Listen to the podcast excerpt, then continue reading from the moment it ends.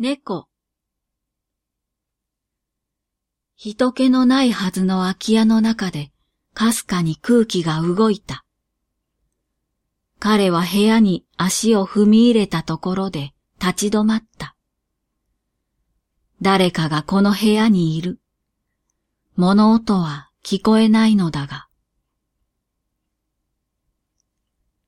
仕事場にと彼がこの空き家を借りたのは夏の初めのことだった。古い古い民家、いや農家だろうか。そういう言葉が使えるとしての話だが、軸後、優に百年は経っているに違いなかった。山奥の村の外れの百坪ほどの敷地に建てられた二階建ての木造建築。外壁はすすで汚れ、ところどころ崩れ落ちている。剥がれた板張りの部分には、ベニヤ板を打ち付けてしのいである。庭に面した障子は、もちろん風雨にさらされてボロボロになっている。彼がその空き家を借りたとき、家の周りにはまだ雪囲いがしてあった。何しよう豪雪地帯である。三年前まで親父が一人で住んでいたんですが、入院しちまいましてね。近くでイワナの養殖をやっているという男が案内してくれたとき、そう説明してくれた。では、この家に年老いた男がたった一人で住んでいたというのか？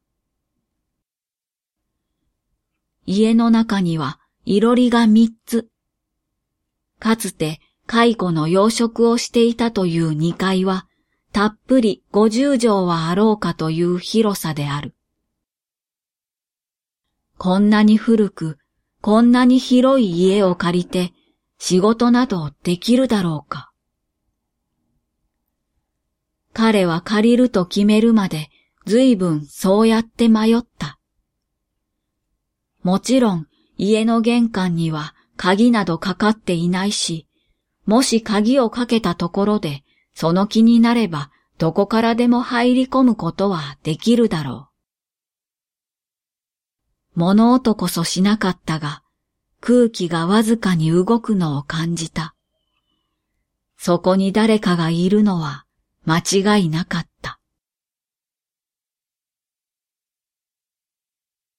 ひっきりなしにかかってくる電話、増え続ける雑用、突然訪ねてくる知人、押しかけてくる物売り。そういったものから逃げ出したくて、彼は山奥に仕事場を借りることにしたのだった。ボロボロの空き家をろくに手入れもせずに彼は使い始めた。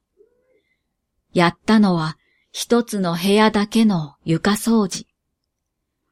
そこに小さな机、仕事用のパソコン、キャンプ用品のコンロ、寝袋、その他わずかなものだけを持ち込んだ。電話を引き、限られた知人だけに番号を教えた。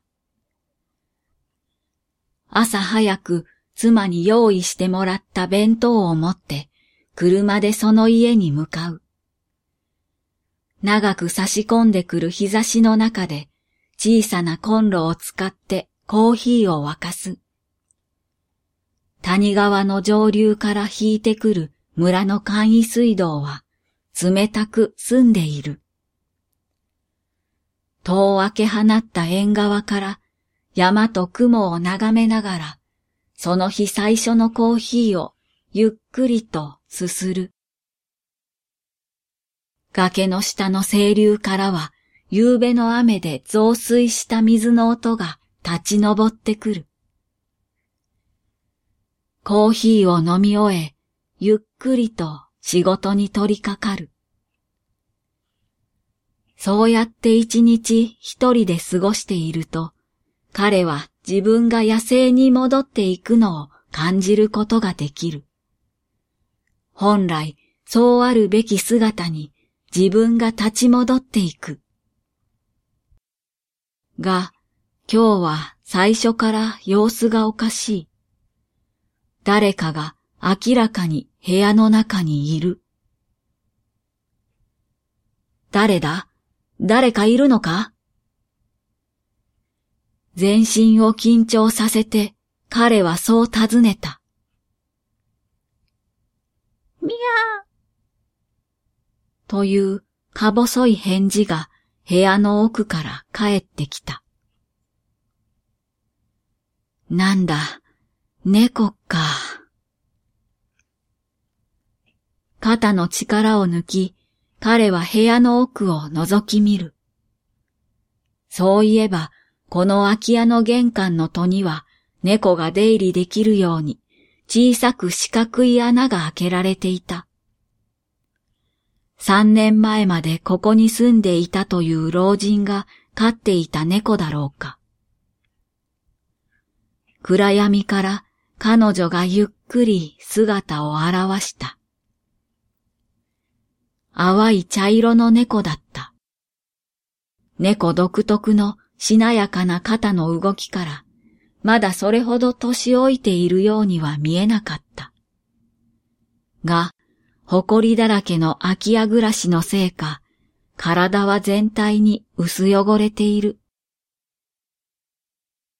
おい、お前。彼は猫にそっと語りかけた。ずっとここにいたのか？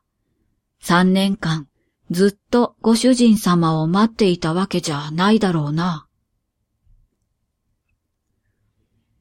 猫はそんな彼に鋭くまっすぐな視線を向け、しばらく立ち止まっていたが、やがて玄関の方にゆっくりと歩いていった。この村の誰かが彼女に餌を与えているに違いない。そうでなければこんな山中で生き延びていられるはずはない。それとも誰にも頼らずに一人生き延びているのだろうか。山に囲まれたこの静かな家の暗がりで彼女はこの三年間一体何を見つめてきたのだろうか。彼と同じようにひたすら自分の野生と向かい合っていたのだろうか。先住者である彼女に敬意を表して、明日は土産に煮干しでも持ってきてやるか。そんなことでこちらの存在を認めてくれるものでもなかろうが。猫が出て行った玄関に向かって彼は一人苦笑いを噛み締めた。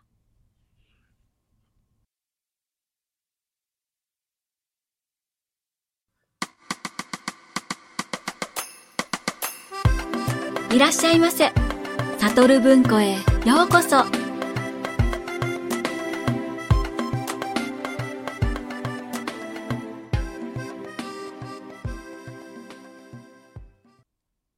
今回は水木優さんのサイト、水色文庫より猫という作品をお借りしました。こんな仕事場、私も借りてみたいな、と思いました。水木さんの作品は2011年に一番最初の悟る文庫で朗読させていただきました。それからもう12年。2020年に水木さんが亡くなられたことを知りました。悟る文庫を始めて1年ほどの頃の私の朗読を今聞き返してみて、わ音汚いな、とか、あの頃は今より楽しそうで生き生きと朗読してるような気がする、とも思ったり。知らないっていうことは強いっていうことなのか？ああ、これがトレードオフっていうことでしょうか。12年。少し上手になったねって言ってもらえるでしょうか？